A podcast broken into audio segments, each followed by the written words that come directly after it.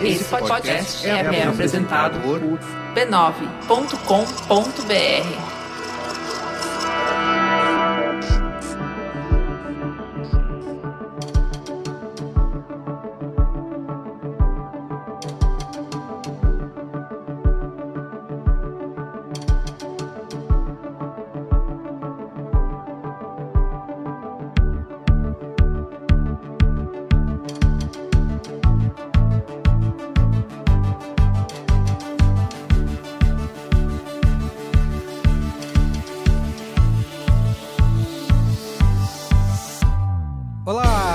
Merigo Eu sou a Juva Lauer. e esse é o Código Aberto.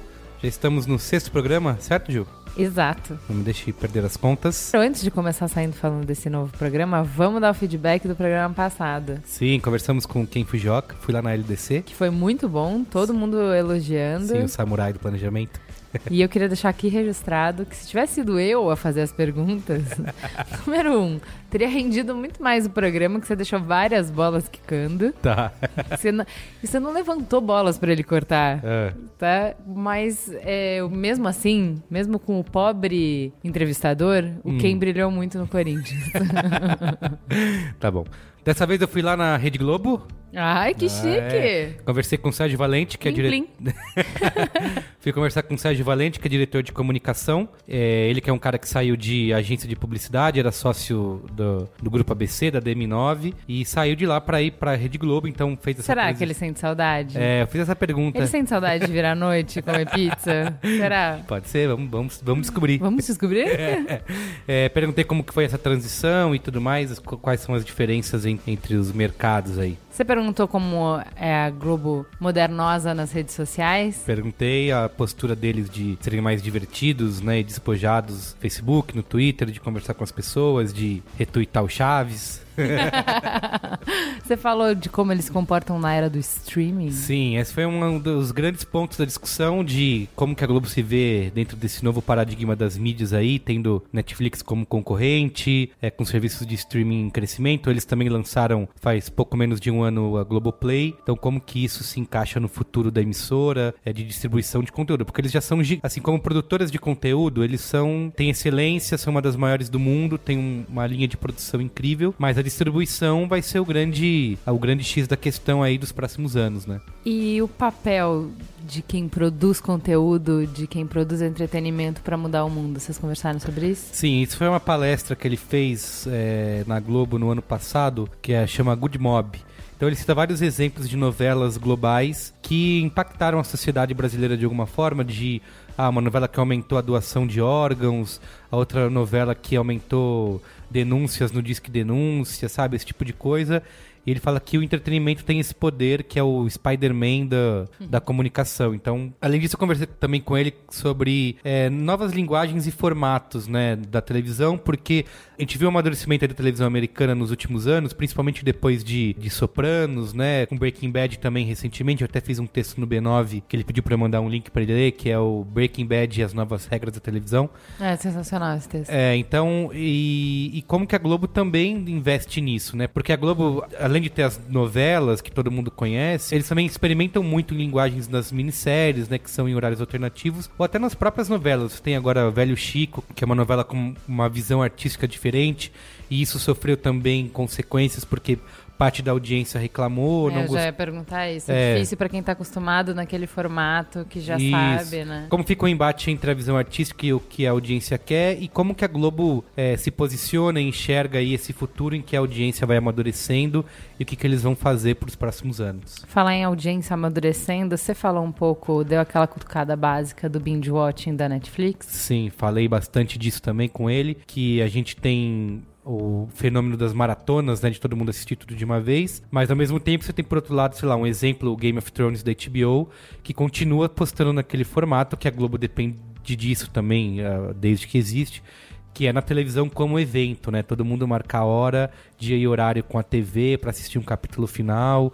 E Game of Thrones fez disso uma, uma escala global, né? E a escravidão dos números de audiência, vocês conversaram sobre isso? Também pressão por números, Números, números, números. É, números, o Ibope tá caindo, essa novela não deu tanto Ibope quanto esperava. como que eles lidam com isso, o que, que é mais importante, se é o número de audiência, se é a relevância que tem.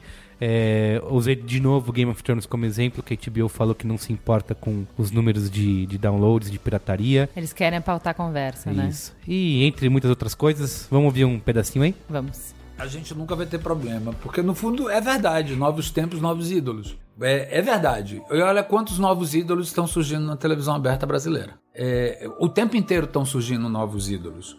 O que você precisa é ficar atento de que você precisa estar no zeitgeist, ou seja, no movimento é, da sociedade. Se você estiver conectado, é por isso que eu adoro a frase que a gente fez nos 50 anos e cada vez mais eu me norteio por ela, para a Globo. O mundo está em movimento, você está em movimento, a vida está em movimento, a Globo está em movimento para acompanhar a vida, o mundo e você. Mas antes do programa, o que a gente tem que lembrar aqui, Ju? Da família de podcasts B9. Exatamente. Temos programas para todos os gostos. Pra mamãe, pro papai e pra filhinha. Isso.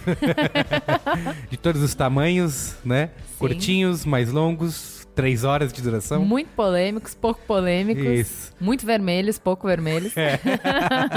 Você pode entrar em b9.com.br barra podcasts e ter acesso ao nosso cardápio completo. E além disso, quem quiser entrar em contato com a gente, mandar elogios, comentários, críticas, bigornas acme, o que, que, precisa fazer? Dicas, né? Dicas. Indicações de quem você quer. A gente tá recebendo indicações de chefe. Olha aí, ó. O cara a quer ficar galera, na... acha, é, a galera acha que a gente não tá de olho, estamos de olho nisso aí. A gente pergunta, ah, fala pra gente quem te inspira, que- qual é a visão que você quer conhecer mais. E a pessoa indica o chefe. Tamo de olho nessa malandragem aí. Será que não foi o chefe que pediu pra ele mandar? É, tá ficando chato isso aí. Então, vamos lá. Pode mandar para qual é o e-mail que manda? O, o- o e-mail do chefe, a indicação do chefe? Manda para códigoaberto.b9.com.br. Certo? certo? E agora vamos ao que interessa. Vamos lá.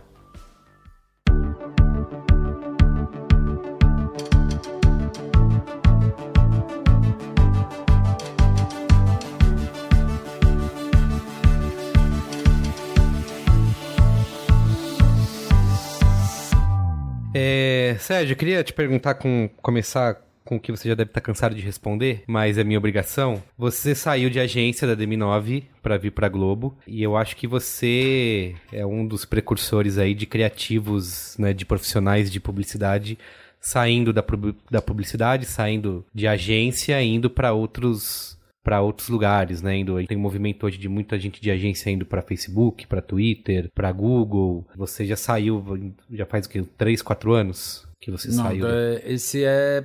Ainda vai vencer o terceiro ano. vencer o esse é o terceiro ano. segundo ano. Segundo ano completo, segundo ano e meio, vamos dizer assim. Tá. E como que foi essa mudança aí? É muito diferente? Eu acho que, que muita gente fala isso. No, no fundo, eu, até- é tudo publicidade. Tá. É tudo propaganda, é tudo construção de marca. Sem dúvida nenhuma, o escopo é diferente. Porque numa agência de propaganda, você, você, tá, você tem muito a função sob a ótica da propaganda. Por mais que você seja envolvido com um negócio, por mais que você seja é, importante para o negócio como um solucionador e um construtor de marca, você divide essa responsabilidade com, com outros players, né? Tá. Na construção. Quando você trabalha para a Ambev, você tem uma porrada de agências, de uma porrada de segmentos. E aqui na Globo, a, a função construção de marca através da comunicação, ela envolve várias outras ferramentas. E isso, para mim, foi uma novidade. Embora, não que eu nunca tivesse tido conexão com essas outras ferramentas, mas ter controle sobre essas ferramentas é, é um pouco mais diferente, vamos chamar assim. Você sente falta da rotina de agência? Eu acho que é outra rotina. Tá. Eu acho que é outra rotina, é outra dinâmica. Eu não, tido, não tenho tido muito tempo de, Sentir de saudade? sentir saudade de nada, porque. no fundo, eu acho que esta é uma grande novidade. No fundo, tudo foi uma grande transformação e tudo foi uma grande novidade na minha vida. Eu, eu não mudei. Eu, eu, eu uso sempre isso de exemplo. Eu não mudei de emprego, eu mudei de vida. Porque é, é, emprego por emprego, eu tinha uma- um emprego extremamente desejado, extremamente maravilhoso. Eu era sócio. É, eu tinha interferência total, gerência total sobre o produto, sobre a empresa. Eu não mudei de emprego. Não, não, não, não dá para pensar isso porque não, não havia nenhum emprego que, que motivasse isso, que motivasse uma transformação dessa, que motivasse uma mudança dessa. Eu mudei de vida, eu, de, eu deixei de ser um cara que morava em São Paulo para ser um cara que mora em São Paulo também. Tá. Eu moro em São Paulo e moro no Rio. É, eu deixei de ser um cara que se preocupava com a ferramenta da propaganda para ser um cara que, que passa a, a lidar com todas as outras ferramentas. Eu, eu, mudei de indústria, de certa forma, porque a indústria de comunicação, de entretenimento, ela tem um monte de peculiaridade que é diferente da indústria de, de comunicação de produto e serviço. Uhum. A indústria de entretenimento tem, tem inúmeros stakeholders diferentes. Eu passei a, a aprender, a lidar e a descobrir coisas como M, MIT, MIP, que, que não faziam parte do meu universo. Então, no fundo, eu, tinha 30 anos de propaganda, 20 e tantos anos de propaganda, e passei a lidar com outros caras, a lidar com o Silvio de Abreu, a lidar com, com o Guel, a lidar com o Ricardo, a lidar com o Boninho, a lidar com a Mônica, a lidar com o Eduardo, que são caras de players completamente diferentes, a lidar com o Ali, com o Bonner, com a Regina Casé. Sim. Quer dizer, no fundo, é uma mudança de vida tão brutal que não, não dá para sentir saudade de nada.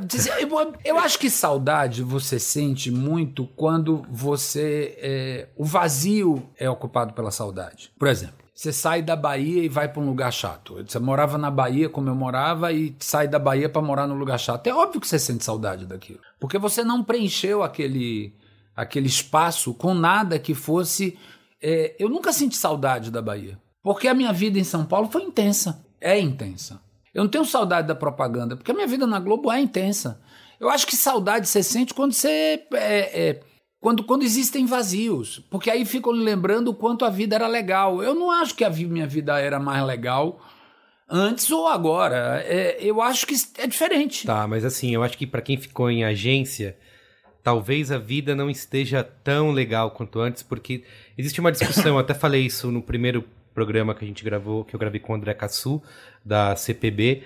A gente falou um pouco da relevância das agências no dia, nos dias de hoje, né? Que as agências perderam um pouco dessa relevância porque não é, nem todas foram para um caminho de disso que você acabou de falar, de aprender um universo muito maior e acabaram não tendo mais relevância tanto com o cliente. Tanto que se coloca hoje muitas dessas redes que eu falei aqui, acho que até a própria Globo, numa criação de conteúdo, vira um pouco concorrente de agência isso. Porque tem. tem... Eu, sabe o que eu acho? Eu acho que ninguém que provê uma solução inteligente é prescindível.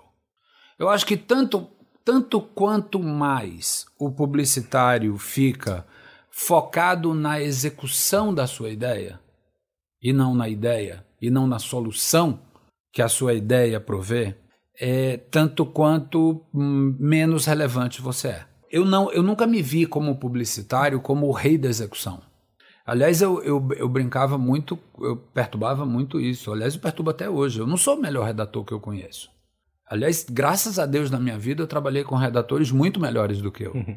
Eu era é, um grande. Eu sou um grande publicitário. Mas eu não sou um grande redator. Eu conheço inúmeros, inúmeros.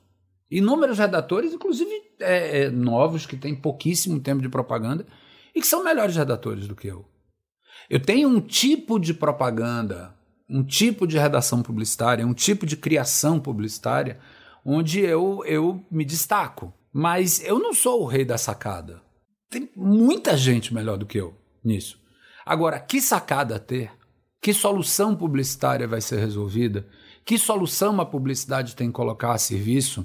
A ideia que faz gerar. Eu não fiz todos os filmes do e-digital, mas fui eu que criei o e-digital. Eu acho que, que isso é, é só para dar um exemplo de um cliente, teve vários. Uhum. Ter feito todos os filmes do. do tinham inúmeros redatores e criativos que eram muito melhores do que eu para criar um filme do e-digital.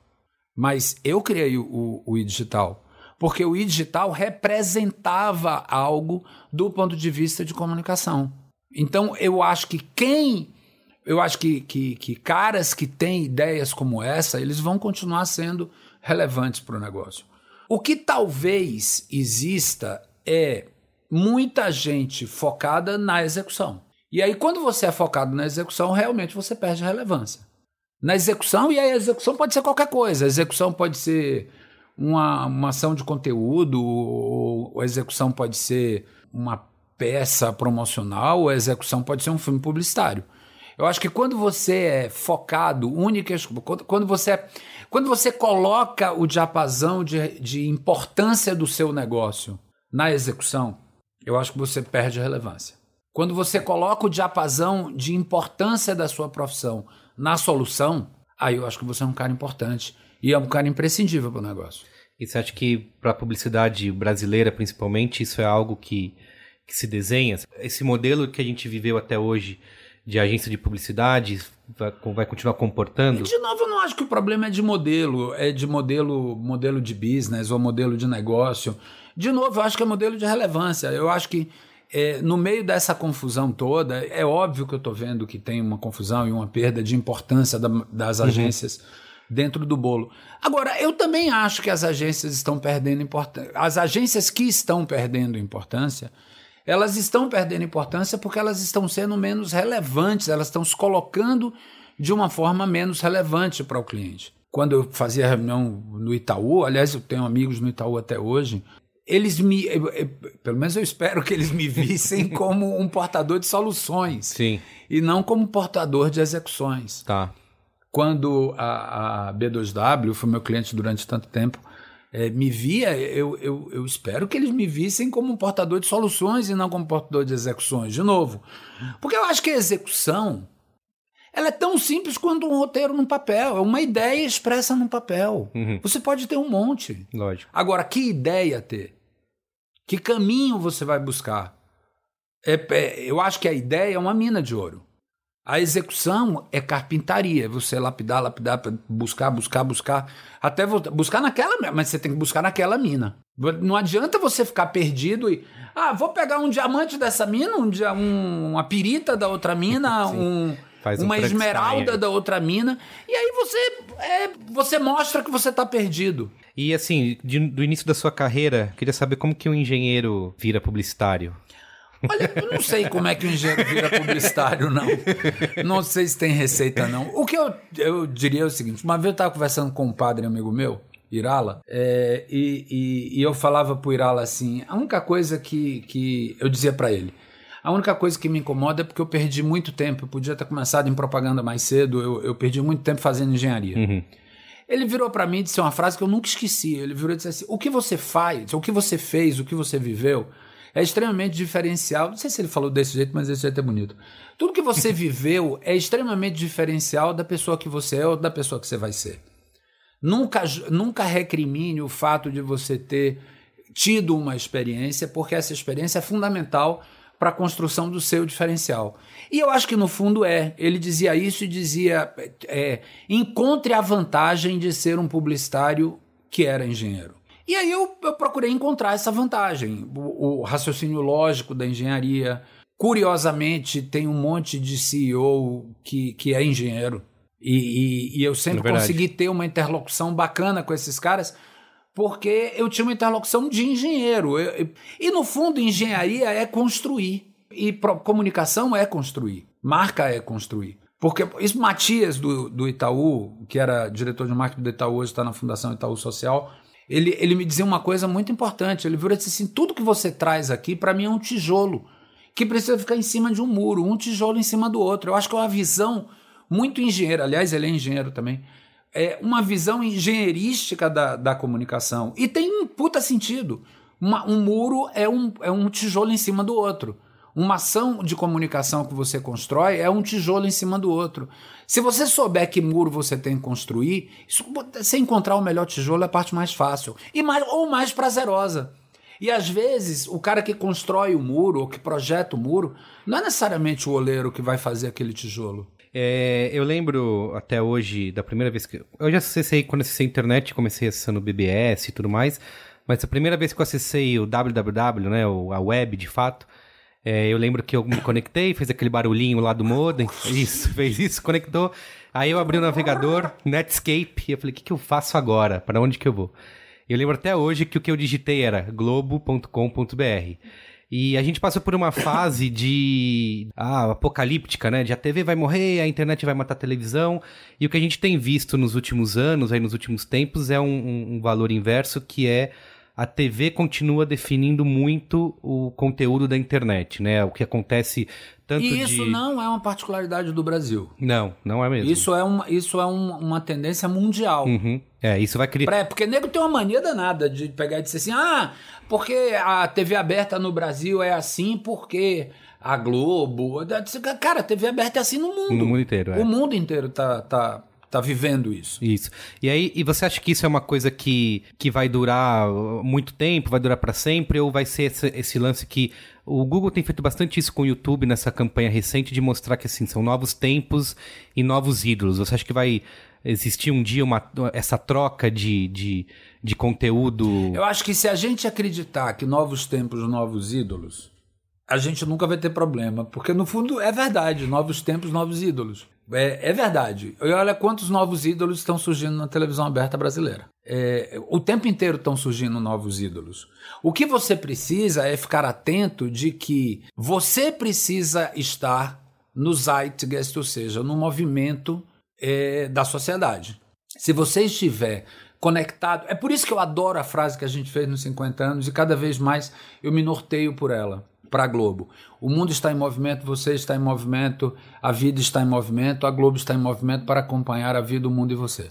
Eu acho que essa frase ela é uma frase emblemática para o movimento que a Globo imprime, seja na construção de conteúdo de entretenimento, seja na construção de conteúdo de jornalismo, seja na construção de conteúdo de esporte, seja na construção do encadeamento disso através de uma programação bem feita, seja no entendimento do valor de construção de marca, seja na capacidade de atratividade desta empresa, dela, dela se, se conectar com os novos talentos, seja ele o talento de onde for, o talento de engenharia, o talento de, de administração, o talento de jornalismo, esporte, é, ator, diretor. Você tem que estar tá o tempo inteiro conectado no movimento, você tem que estar tá ligado no movimento. Porque Sim. se você estiver ligado no movimento, você não vai envelhecer nunca. Tá. Eu, eu, eu, eu, uso muito essa expressão, eu acho que Ponce de Leon vivia buscando a, a fonte da juventude. E o bobo é que ele não sacou que a procura era a fonte. Você está o tempo inteiro em movimento, procurando alguma coisa, tentando descobrir o que é que está surgindo. Isso faz com que você fique o tempo inteiro jovem. Na realidade, a TV aberta, esquece o nome TV aberta. O broadcast de informações, de conteúdos, ele continua sendo uma referência no mundo. Se a TV aberta, se os players estabelecidos não perceberem esse movimento da sociedade, outros players vão querer ocupar esse espaço, porque este espaço de agenda e de mood da população, ele será ocupado por alguém. Uhum. E o, o que eu acho bárbaro é estar numa empresa como a Globo, está se, tá se colocando agora, uma empresa em transformação para sempre ser uma opção relevante e pertinente para a sociedade nesse diz, nesse, nisso que diz respeito a, agenda das pessoas, ao movimento das pessoas. A Globo, assim, ela é maior, uma das maiores produtoras de conteúdo do mundo, né? Uhum. E, e aí ela está no mesmo paradigma de mídia de muitas outras aí, que é a questão da distribuição. E a Globo faz pouco tempo, né? acho que ainda não faz nenhum ano, que lançou o Globoplay. Uhum. É, você acha que a Globo, o futuro da Globo pode ser apenas Globoplay? Eu acho que não existe apenas e não existe essa assertividade de o futuro será isso ou o futuro será aquilo. Tá. Eu acho que o futuro será, será, será o todo. Mas este todo diz respeito à relevância do seu conteúdo. O quanto o seu conteúdo é importante para as pessoas, é relevante para as pessoas. Se o seu conteúdo for relevante para as pessoas e o contato com você for possível, as pessoas não vão deixar, não vão largar você. Porque ninguém é bobo de largar uma coisa que é bacana. Agora, toda hora que você errar, as pessoas vão te abandonar. Porque elas têm opção. No fundo, talvez a grande diferença que exista agora para o que existia alguns anos atrás é a cornucópia de opções. Uhum. Mas isso é só um desafio para a gente que, tá, que faz o dia a dia da Globo, que participa do dia a dia da Globo, de ficar prestando atenção de que você tem que ser sedutor e interessante o tempo inteiro. Agora, você tem que ser sedutor e interessante com base nos seus valores. Porque não pode ser o que nós não acreditamos dentro da Globo é que a audiência vale a qualquer preço. Não, não vale a qualquer preço. Assim, você tem feito, vocês têm feito aqui um trabalho de, de renovação, de identidade, né? É, ontem, esse fim de semana, com as novas vinhetas das sessões de filmes. Uhum. E aí eu fiquei pensando, a gente publicou até sobre isso, eu fiquei pensando como deve ser o processo para algumas empresas menores talvez seja uma coisa muito fácil, mas para uma empresa grande, quanto maior ela fica, mais é um processo é, complicado de aprovação. E eu fiquei imaginando assim, como que a Globo, em relação às startups, as empresas digitais, que tem uma velocidade de mudança de inovação muito maior do que uma empresa gigante. Da mesma maneira que o Facebook era pequeno, eles foram crescendo, foram mudando direto e hoje já são um mastodonte, cada pequena mudança implica em muitas coisas. Nessa sua vinda para a Globo, como que é esse dia a dia de ah, preciso inovar, preciso mudar uma coisa, botar o Globoplay no ar, botar uma vinheta nova? É um processo muito Eu difícil. acho que é uma empresa comprometida com isso. Isso só é possível porque você tem uma empresa comprometida com essa mudança. E esta empresa só é comprometida com esta mudança, isso tudo só é possível porque tem 50 anos plantados e estruturados para tornar possível essa Globo hoje estar atenta a isso. É óbvio que atenta a essa possibilidade de transformação. É óbvio que passa muito pela cabeça do CEO. E aí é, nós temos a sorte de ter um CEO comprometido com isso comprometido com essa mudança, atento a essa mudança. E esse CEO tem a sorte de ter acionistas comprometidos com a mesma Sim. característica de mudança. Então, eu acho que é, uma, é um encadeamento. Você tem os marinhos comprometidos e entendendo a necessidade dessa marca se preparar para o futuro e incentivando seus executivos a prepararem essa marca para o futuro. Você tem um CEO comprometido com essa transformação, que sabe que, que, que assumiu uma empresa que tinha condições de dar essa virada, que tinha condições de, dar, de viver essa transformação, e um, um grupo de executivos comprometido com isso também. Para te citar o exemplo da, das vinhetas de cinema, porque não é simplesmente uma vinheta. Sim. É uma vinheta que representa um pensamento, que é derivado de um posicionamento de marca, o que é que a gente quer construir para a marca. Isso é possível porque o pessoal que programa esses filmes, o pessoal da programação, junto com a gente, olhou com a gente da comunicação, olhou e disse assim: nós temos um problema, nós temos uma oportunidade, nós Globo.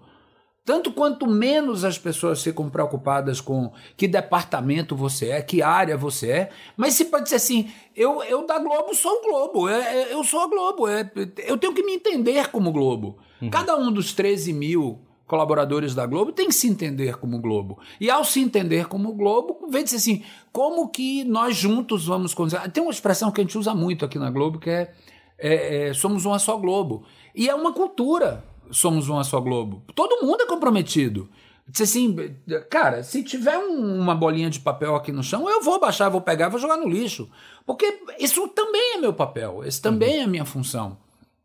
É função de todos. Agora, todos têm que remar com base numa estratégia. Então só é possível tanta transformação porque a empresa está transformada. Isso faz parte, isso está tá dentro do conteúdo também né? Porque assim, a gente. Eu fiz um texto há alguns anos sobre é, Breaking Bad, dizendo assim, Breaking Bad e as novas regras da televisão, né? Uhum. Que já tinha começado lá atrás, com Sopranos e outras séries. Que o drama americano. Me manda o URL, quero ler. Mando, pode deixar. É, fez bastante sucesso esse texto, por sinal, que era assim, analisando por como que a televisão americana amadureceu e evoluiu de não ter mais o, é, o bom e o mal, né? Não era mais Mas preto e o branco. Que, de novo, eu acho que, que a televisão ela é locomotiva e vagão ao mesmo tempo. Você é locomotiva porque é óbvio que quando você se comunica com milhões você está puxando a sociedade, mas você é vagão de uma transformação social é, eu acho que o mundo já foi mais maniqueísta. Uhum. Eu acho que o mundo não é mais maniqueísta. Logo, o entretenimento para esse mundo também não pode ser. Sim. Até, até essa onda de filmes de super-herói é, tem muita essa discussão de que eles são heróis do passado, né? Quando existia é, esse, esse bom e o mal, esse preto e o branco, e a área cinzenta era mais. E hoje em dia a gente vê muito isso no, no, nos dramas. Ah, nas, mas nas você séries. não acha cinzento esses heróis todos? Agora Eu tá acho mais, uma né? maravilha. O Homem-Aranha, o Peter Parker é um puta de um fraco. Sim. Ele, ele é inseguro pra caramba. O, o Homem de Ferro é um puta de um boçal. O, o É Thor verdade. também é um puta de um Ele é um boçal. babaca, né? É um babaca. O Capitão América é um coxinha. É, no fundo, o, o, os heróis também. Eu, eu falo isso que eu, eu adoro, adoro super-herói. Eu tenho uma parede em casa lotada de, de figurines dos super-heróis. Eu curto muito.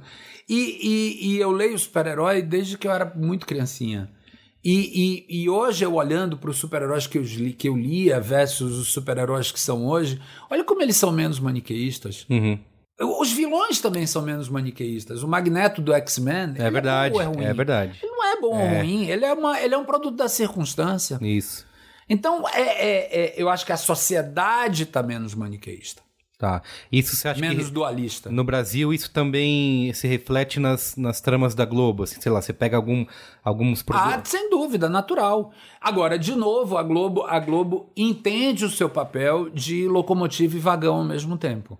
Ao mesmo tempo que você é um, um vagão da sociedade, ou seja, a sociedade está mudando e aí você precisa estar em sintonia com essa sociedade, você precisa entender o seu papel de construtor de marcas e valores e, e ter valores muito fortes para que, que norteiem o que você está construindo. E os valores na Globo são muito fortes. Tá. Mas é como que você lida, por exemplo, o Velho Chico foi uma, é, uma novela que veio com uma linguagem bem diferente, Hum? só que acabou tendo algumas reclamações e rejeição, e, e a Globo mudou. E como que no dia a dia vocês lidam com essa com essa questão do que o público que o público quer, com a visão artística? Não fazendo tudo que o público quer, porque se você faz tudo que o público quer, você fica banal. É, é, eu nunca esqueço, lendo o livro branco lá do Steve Jobs, que ele comentava isso, né? No fundo. Aliás, não é só o Steve Jobs, não. No fundo, se você perguntasse lá atrás para a indústria de automóvel o que fazer, o cara diria: faça uma diligência com 50 cavalos É. e não, um e não um carro. E eu acho que esse, esse conceito da diligência vale para o iPad, vale para o iPod. Imagina, cara, é, é, o iPod, quando o iPod começou, ele era um disco rígido. Aliás, eu tenho guardado até hoje e Isso, funciona. É verdade. Um disco rígido gigante um disco pesado no bolso. Disco rígido pesado no bolso, coisa mais estúpida. E é um vaso chinês. que- Se cai no chão, se já cai era. no, caísse no chão já era. Naquela época que existiam aqueles. aqueles é, puta, não lembro agora o nome deles. Mas que eram pequenininhos e que cabiam música pra caramba. O cara vem com, aquela, com aquele trambolho. Porque assim, no fundo, você precisa, mais do que prestar atenção no que o público quer, você precisa prestar atenção no que o público aceitaria. E aí eu acho que o tempo verbal faz uma grande diferença. Uhum. O que o co- público quer, ele quer o que ele conhece. Se você ficar entregando o que ele conhece o tempo inteiro, o seu é que nem casamento. Se você entregar no casamento o que ela conhece ou o que ele conhece o tempo todo, o seu casamento vai pro saco. Se você não tiver surpreendimento no seu casamento, tem uma expressão que a gente usa muito aqui que é a seguinte: é, é, no fundo, tem que ser uma piscina de muitas profundidades. Óbvio que você tem que ter um- uma parte que é uma piscina rasa para dar pé para todo mundo. Mas só que é clube que só tem piscina rasa, ninguém fica na piscina. Porque enche o saco. Então, da mesma forma que você precisa gerar um conteúdo que seja tranquilizador para a população, ou seja, dê pé para todo mundo, você precisa desafiar esse, esse público também. E aí, de vez em quando, você vai acertar e de vez em quando você vai errar. Tem uma frase que eu adoro, que você precisa apostar no incerto, porque o incerto pode ser o próximo certo. É, e no fundo, isso é uma grande verdade. Agora, não tem segurança. Sim. pode- Dá medo. Sim. É, você erra. Rapaz, eu só conheço um jeito de você não errar. É você não fazer. Outra, nessa questão de formatos, uma discussão recorrente é uma coisa que a Netflix trouxe, que é a questão dos episódios eh, todos eh, estrearem ao mesmo tempo, né? Porque a TV sempre foi um, um programa, um evento com data e hora marcada. Então, eu vou ver o final da novela na sexta-feira, às nove da noite, todo mundo lá na frente da TV. A HBO se aprove- aproveita muito disso ainda com as suas séries, que Game of Thrones vira um evento global e todo mundo quer assistir o episódio final. E a já Netflix diz que não, isso não é. Eu vou pôr todos Mais os ou episódios. menos, Better Call Saul é... É verdade, é, semana a semana. É semana a semana. Sim, mas é que aí é a negociação deles com as emissoras, Mas eu né? não acho que é só uma questão de janela. É uma questão de experimentação. Qualquer pessoa que disser eu tenho a certeza absoluta de que o comportamento do consumidor é esse ou aquele, tá fadado ao Sim. fracasso, ao fracasso. Porque assim, eu vejo no duas... fundo você precisa ter, você precisa ter todas as possibilidades, só que às vezes ter todas as possibilidades é difícil. Sim. Porque assim, eu queria entender onde que, para uma, pra uma emissora de TV como a Globo, a, a diferença que isso faz. Porque eu vejo do, é, coisas legais é, e, ruins nos dois formatos, né? Uhum. Primeiro que pro consumidor estreia tudo de uma vez, ah, que legal, eu posso assistir, vou fazer a maratona da série que eu quero ver. Mas ao mesmo tempo, quando a gente pega esses final de novela, final de uma série em que vai acontecer ao mesmo tempo, existe uma experiência, ele tem uma experiência coletiva que ela tem um papel, né? E eu queria saber assim o que, que a Globo, é, é, o que, que você pensa disso, a sua visão disso. As duas coisas estão certas. Tá.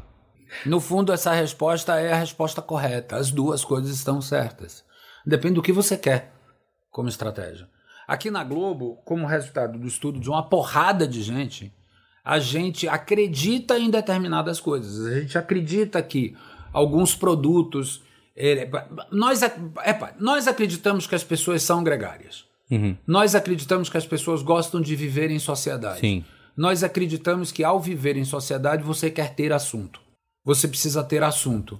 E o zeitgeist da população, o, o, o, o espírito de movimento da população, ele é profundamente ligado a, a- a- aos assuntos que você está conversando. Olha, bicho, assim na boa, se eu sentar com você para dizer assim, rapaz, vamos conversar aqui sobre a primeira temporada de Game of Thrones. Não- essa conversa não vai durar cinco minutos. Porque a primeira temporada de. Agora, você tá dizendo é ruim você poder ver a primeira temporada de Game of Thrones numa bingada? Claro que não. É bom pra caramba. Sim. Eu assisti numa bingada. Uhum. Agora, isso vai resistir a gerar assuntos. Vamos lá, dois assuntos. O, o, o 4 a 0 ontem entre Corinthians e eh, Flamengo. Corinthians e Flamengo e a primeira temporada de Game of Thrones. O que é que a gente vai conversar mais? O, o jogo de ontem. Então, eu acho que esse, esse é o entendimento do papel, ou de um dos papéis relevantes e importantes que a Globo tem. O, o- hoje de manhã, qual é o assunto? A 34 ou 35 ação do, Alguma. da Lava Jato, a 30 alguma Isso. ação da Lava Jato, ou, ou a primeira temporada de Better Call Saul? Ou, nossa, como Breaking Bad é surpreendente. Você viu a primeira temporada? Como o professor de física Sim. Quer dizer, de química. No fundo, agora, você está dizendo com isso que não poder, que, que, que não assistir Breaking Bad numa bingada é ruim? Não. Só que não cria essa. Só que eu acho que não cria este, esse espírito Sim. de, de agenda da conversa das pessoas. Não é à toa que, que no Brasil e, e em outros países, outras emissoras de TV, elas são norteadoras da conversa. Quando acontece um Super Bowl, ele é norteador das conversas. Por quê? Porque eles dão um assunto para as pessoas. Eu acho que esse é um papel, é um papel próprio da TV aberta. Aproveitando esse, esse assunto, você falou uma vez numa palestra no Clube de Criação que as pessoas estão com esse pensamento velho da audiência, de contar os números e o que interessa é a relevância. Eu acho que assim, a, a HBO tem isso, por exemplo, com Game of Thrones, essa relevância. Eles inclusive já disseram que não se importam com a pirataria, que isso para eles é bom, porque é, torna um assunto relevante. Mas como que você aproveita essa relevância além dos números? Porque o mercado tá, tá te cobrando os números, quer saber da sua Não, audiência. o, o mercado não cobra só os números. O mercado cobra os números também. Eu acho que os números de audiência, eles são uma ferramenta extremamente importante na, na mensuração de valor de uma, de uma empresa de mídia. Agora, o que nós acreditamos aqui é que não é só este o referencial. Porque se você acha que é só este o referencial, você pode entrar numa trip de ter audiência a qualquer preço, e audiência a qualquer preço não é valor da Globo. Nós acreditamos e nós temos valores aqui. E esses valores norteiam coisas. Tem uma expressão que, que, que eu acho muito boa, que é foco não é o que você faz, é o que você deixa de fazer. Valor também. Não é o que você faz, é o que você deixa de fazer. E, e, e tem um monte de coisa que eu vejo com muita felicidade que a Globo diz: eu não vou fazer isso. Porque isso pode dar audiência, mas isso não contribui com a sociedade. E ao não contribuir com a sociedade, você não está sendo relevante. E o mercado entende isso. O mercado entende isso. Mas Quando o mercado eh, olha a nossa, a nossa, o nosso buffet de opções e, e diz eu quero estar com este buffet de opções, o mercado está dizendo eu quero a sua relevância, a relevância que você tem na sociedade. Vou- te dar um exemplo. Não que não tenha furo, é óbvio que tem, e, e- eu acho que a devoção de todo jornalista é encontrar um furo. Mas a, a- a grande importância do Jornal Nacional não é a notícia que você não sabe. É a credibilidade com que você dá, é, é o entender a notícia, para poder entender a verdade que está ali e compartilhar essa verdade com as pessoas. No, eu- no fundo, eu acho que a gente vive com o Google, com as não dizer só o Google, com todas as ferramentas de search que existem, você a cliques de qualquer coisa. Agora, será que qualquer coisa é verdade? Qualquer coisa que você acha é verdade? Será que você pode realmente construir a sua visão de mundo apenas com cliques? Eu acho que, no fundo, a, a, a sociedade ela caminha para uma era de curadoria muito forte. e muito intensa.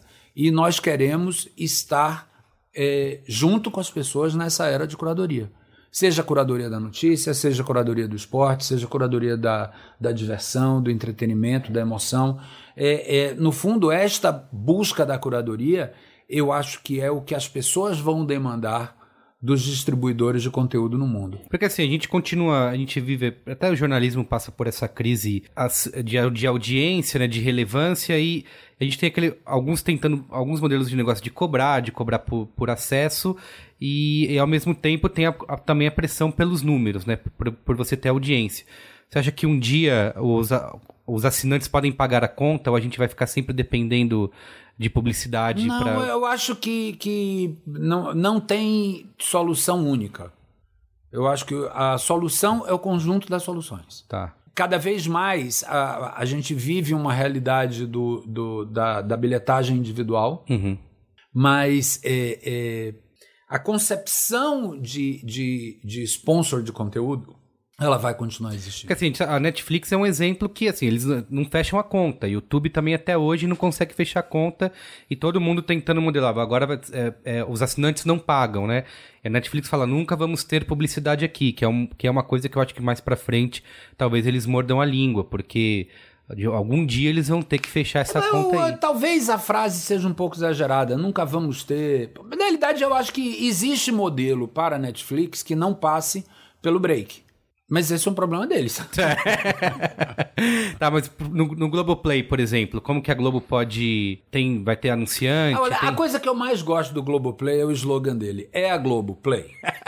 é, é, Globoplay é uma ferramenta em si. Sim. Na realidade, ali é a Globo. É, é, é uma forma de você experimentar a Globo.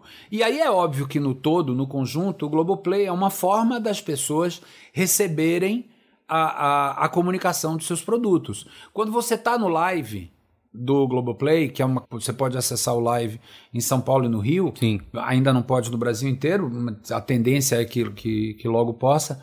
Mas quando você tem o, o live, você tem os anunciantes, o conteúdo carrega os anunciantes. Agora, você diz assim, ah, mas tem o outro pedaço que não carrega. Bom, Aí vão existir vários modelos, como por exemplo, sponsor de, de conteúdo já é uma realidade dentro do Globoplay. Uhum. Se eu não me engano, a temporada de Totalmente Demais que tá, ela é uma temporada promocionada por Risqué. Então, é, no fundo, você precisa ficar atento às possibilidades. Você precisa ficar atento às possibilidades e dar ao consumidor uma, uma cesta de possibilidades, um buffet. Você quer assistir assim? Então, nosso relacionamento será assado. Tá. Você quer assistir assado? Então, nosso relacionamento será assim. Tá. Então, no fundo, é você encontrar qual é o seu modelo de economics. E, e precisa estar atento de que não existe uma solução Não vai ser só. uma só. Não vai ser uma solução só. É isso que eu aprendo aqui com os meus pares, sabe? É, a gente tem um, um board que, que eu aprendo muito toda semana, toda terça-feira. O Ali, o Vili, o Schroeder, claro, a, a Rossana, a Mauri, a Bela. A, ali eu, eu, eu, eu aprendo desse mundo.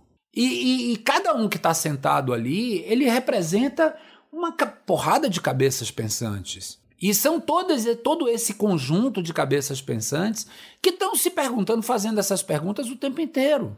O que eu sei é que nós temos uma posição de liderança na opção dos anunciantes, porque nós temos entregue para os anunciantes a, a, algumas características que os anunciantes continuam considerando extremamente relevantes. A qualidade, a qualidade da relação comercial, a qualidade do break, a qualidade da, do conteúdo, a relevância do conteúdo, esse controle de qualidade Globo que é tão, tão, tão conhecido e tão Sim. assertivo. No fundo, é este conjunto que dá à Globo a liderança que ela tem. Então, você perguntar é um jeito só ou tem um modelo só, cara, a solução é um conjunto de soluções. Eu vi no ano passado, você fez uma palestra na, lá no Emmy International Day, na, na Globo, que você falou sobre Good Mob, né? Que era o poder do entretenimento de, de Ah, mudar. você me segue, né? Mas... É, tava lá atrás de você. E você falando, você falou que assim, nós somos o, o Spider-Man, né? Você acha que o entretenimento tem esse papel de, de, de mudar? Você falou, você citou um exemplo de, ah, aumentamos as doações de, de, de órgãos por causa de uma novela. Você acha que o entretenimento tem que desempenhar esse papel? Eu acho que qualquer empresa precisa ter consciência do seu papel social. E a melhor consciência do seu papel social é quando você dá à sociedade o que você sabe fazer. Quando eu estava em agência de propaganda, eu tinha um grupo enorme de, entre aspas, clientes sociais, onde eu entregava o que eu sabia fazer. Eu não, eu só não. Eu, a agência, entregava o que ela sabia fazer que é construir marcas e, e, e, fazer marcas serem marcas e ações serem conhecidas da sociedade. Eu acho que quando você entrega à sociedade o que você sabe fazer, você está dizendo para a sociedade: a nossa relação não é só mercantilista.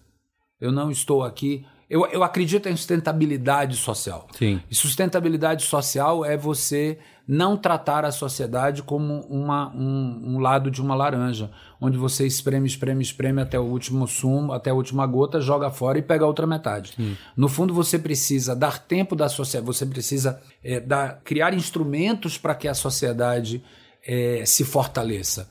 Quanto mais forte for a economia brasileira, quanto mais forte for a sociedade brasileira, melhor a Globo estará. Nós acreditamos nisso. Então, nossa forma de contribuir com essa melhora é através do que a gente sabe fazer. E o que a gente sabe fazer é criar espaços e criar motivos de relacionamento de marcas e produtos com a sociedade.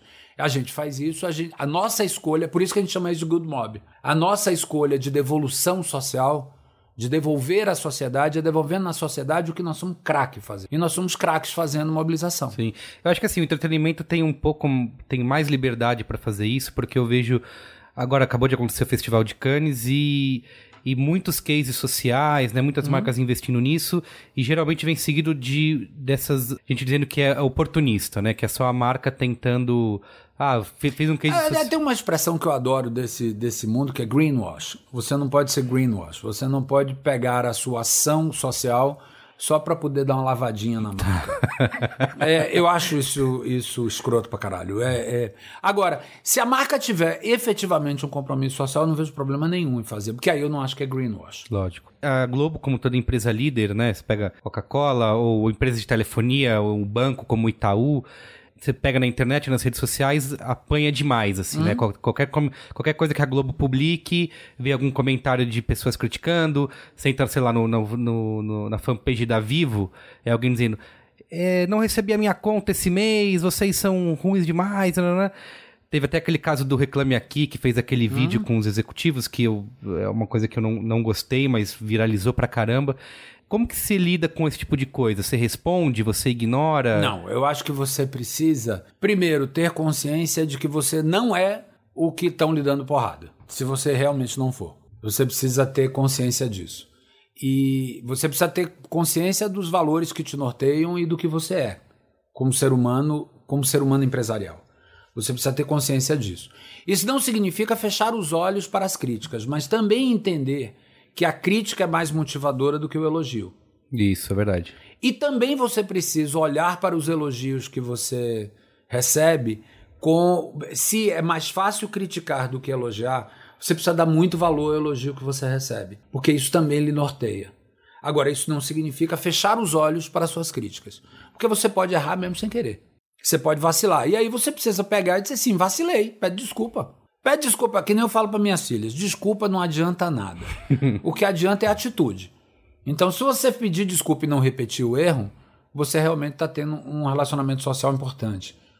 Tô, a, a, Globo erra, mas erra porque quer fazer, cara. Erra porque está experimentando, erra Sim. porque não é acomodada, erra porque quer acertar. Eu acho que nesses 50 anos a gente acertou muito mais do que a gente errou. Não é à toa que a gente é tanto tempo a liderança que a gente tem. E a gente é um endereço desejado pelas pessoas. Repare, eu adoro é, é, a Globo na TV a cabo. Porque nego diz assim, ah, porque a TV aberta, cara, na TV a cabo tem tanta tem, é. concorrência. E mesmo assim a gente é uma liderança animal uhum. na TV a cabo. Por quê? Porque você continua sendo relevante para as pessoas. Porque você está entregando conteúdo bacana, você está dando diversidade, você está dando novidade você está dando um endereço para as pessoas uhum. saberem das coisas, com confiança, com credibilidade. Eu acho que, que, que é você não fechar os olhos para as críticas, mas nunca olhar só para elas. A Globo. Aí consciência de que todo líder no Brasil toma porrada. Sim. Todo mundo que é grande no Brasil toma porrada. É isso que você ter, você precisa ter Não, consciência. não entrar em depressão Já por dizia, causa Tom disso. Jobim, já dizia Tom Jobim que o brasileiro tem muita dificuldade com o sucesso. Acho que era Tom Jobim que falava isso. Você. A Globo tem passado por um processo, você me corrija se eu estiver errado, de reinvenção, de renovação. E eu queria saber até onde vai o seu trabalho, assim, se você. A, a sua estratégia para levar a Globo nesse caminho. Assim, eu vejo que a Globo tem uma, uma com- comunicação em redes sociais que é bem despojada e mais inusitada e brincalhona. Até retuitou outro dia o. o compartilhou. O- Chaves, o post do SBT, e todo mundo ficou, nossa, que demais, vejam só. E também isso em outros canais, como é, YouTube, Twitter. Você acha que o futuro da Globo é ser mais essa. é ser mais inclusiva, digamos assim, ser mais. ser mais pessoal, mais humana, ou ter um. O, o, o- eu acho que. Eu lembro do meu primeiro dia aqui na Globo, eu falava pro, pro pessoal o seguinte: vocês choram, vocês riem, vocês gargalham, vocês têm medo, vocês é, têm felicidade. E eu acho que talvez o meu papel seja mostrar que essa marca é igualzinho a vocês e tem tudo isso. No fundo, essa é um pouco de crença de marca que eu tenho. Eu acho que a marca ela tem que espelhar as pessoas que a fazem, precisa desafiar as pessoas que a fazem a um universo sempre maior. É, a marca é resultado da empresa e a empresa é consequência da marca. Nesse sentido, meu papel é, é enorme dentro da Globo, da mesma forma que é enorme o papel de todo mundo que está aqui dentro. É, Acho que e- falar em reinvenção é, é Cara, exagero. eu, eu espero que a Globo nunca deixe de se reinventar. E, e talvez essa seja a grande frase. A Globo não está vivendo um momento de reinvenção. A Globo é um lugar de reinvenção. Porque se ela não se reinventar o tempo todo, ela vai ficar para trás. E nós não vamos ficar para trás. A vida está em movimento, o mundo está em movimento, você está em movimento, a Globo está em movimento para acompanhar a vida, o mundo e você. Boa, Sérgio, obrigado. Valeu. Valeu pelo papo. Até Valeu, mais. Obrigado, um abraço.